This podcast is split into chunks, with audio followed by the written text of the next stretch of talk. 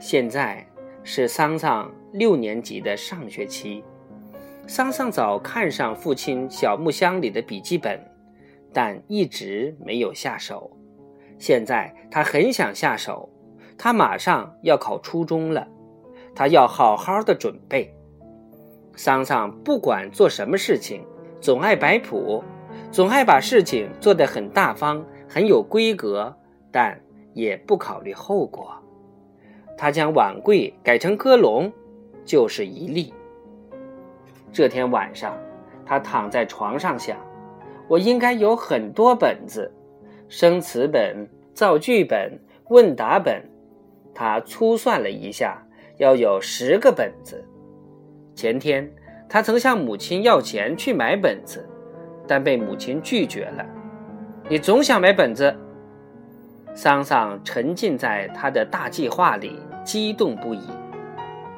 这天上午，桑桑趁父亲去镇上开会，终于把小木箱从柜顶上取了下来，然后趁母亲去邱二妈家玩，将它抱到屋后的草垛下。他撬掉那把小锁，打开这只从前只有父亲一人才有权利打开的小木箱。他把这些差不多都是布面缎面的笔记本取出来一数，一共十二本。他把它们一本一本的摆开，放在草上。自从读书以来，他还从未使用过如此高级的本子。他看着这些笔记本，居然流出一串口水来，滴在一本笔记本的缎面上。他把其中一本笔记本打开，看到了一枚红红的章子。他觉得章子挺好看，却毫无父亲的荣誉感。等他把所有的笔记本都打开看了看之后，他开始觉得盖章子的那一页很别扭。他马上想到的一点就是除掉这一页。他把父亲的笔记本。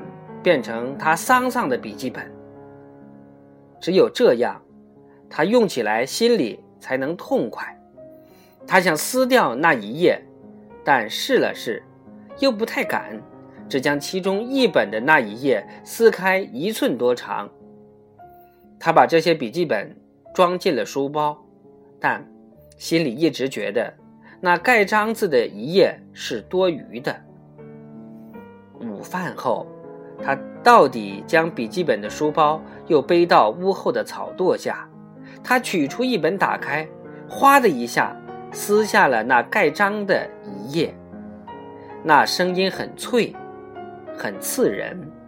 他接着开始撕第二本、第三本。不一会儿，草地上就有了十二张纸，十二枚大小不一样、一律很红的章子。像十二只瞪得圆圆的眼睛在看着他，他忽然有点害怕了。他四下里看了看，连忙将这十二张纸揉成一团。他想将这一团纸扔到河里，但怕它们散开后被人发现，就索性将它们扔进了黑暗的厕所里。下午上课。桑乔的课桌上就有一本又一本让人羡慕的笔记本了。桑乔发现这些笔记本已被桑桑占为己有，是在一个星期之后。那是一个星期天，桑桑还在外面玩耍。柳柳不知要在桑桑的书包里找什么东西，把桑桑书包里的东西全倒在床上。被正巧进来的桑乔一眼看见了。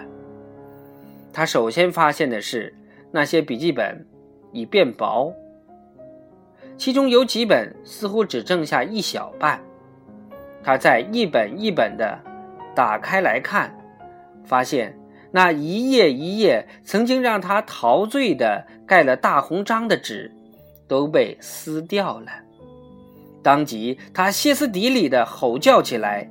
吓得柳柳躲在墙角，捂住耳朵，闭上眼睛，不敢看了。桑桑回来之后，立即遭到了一顿毒打。桑乔把桑桑关在屋里，抽断了两根树枝，直抽得桑桑尖利的叫喊。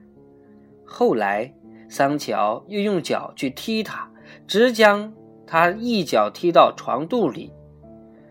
桑桑蜷缩在黑暗的角落里哭着，但越哭声音越小，他已没有力气哭了，也哭不出声来了。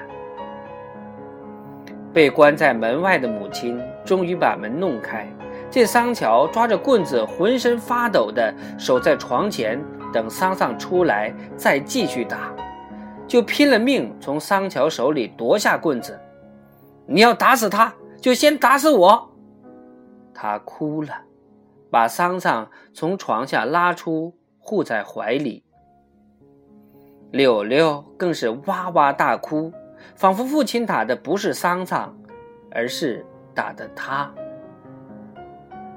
桑乔走出门去，站在院子里，脸色苍白，神情沮丧，仿佛十几年用心血换来的荣誉，一下子真的被儿子毁掉了。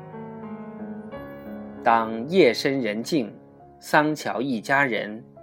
都被桑桑锐利的叫唤声惊醒了。母亲下了床，点了灯，急忙过来看他。当他看到桑桑满头大汗，脸已脱色，再一摸他的手，只觉得冰凉时，便大声喊桑乔：“他爸，你快来，你快来！”桑乔用一只手捂着脖子，向母亲说。脖子疼，母亲将他的手拿开，看到了脖子上有一个隆起的肿块。这个肿块，他已看到许多日子了。又一阵针扎一般的疼痛袭击了桑桑，他尖叫了一声，双手死死抓住了母亲的手。母亲坐到床边，将他抱起，让他躺在他怀里。桑乔站在床边问：“这个肿块已长了多少天了？我怎么没看见？”母亲流着泪：“你整天就只知道忙你的学校，你什么时候管过孩子？你还能看见孩子长了东西？两个月前我就对你说过，你连听都没听进耳朵里去。”桑桑的头发。被汗水浸湿了，他的嘴唇一直在颤动着。他躺在母亲怀里，一次又一次被疼痛袭击着。桑乔这才发现眼前的桑桑清瘦的出奇，两条腿细的麻杆一般，胸脯上是一根根分明的肋骨。眼窝深深，眼睛大的怕人。桑乔翻出两粒止痛药，让桑桑吃了。直到后半夜，桑桑的疼痛才渐渐平息下去。草房子第九章，药疗第一回就播讲完了。明天我们播讲。第二回。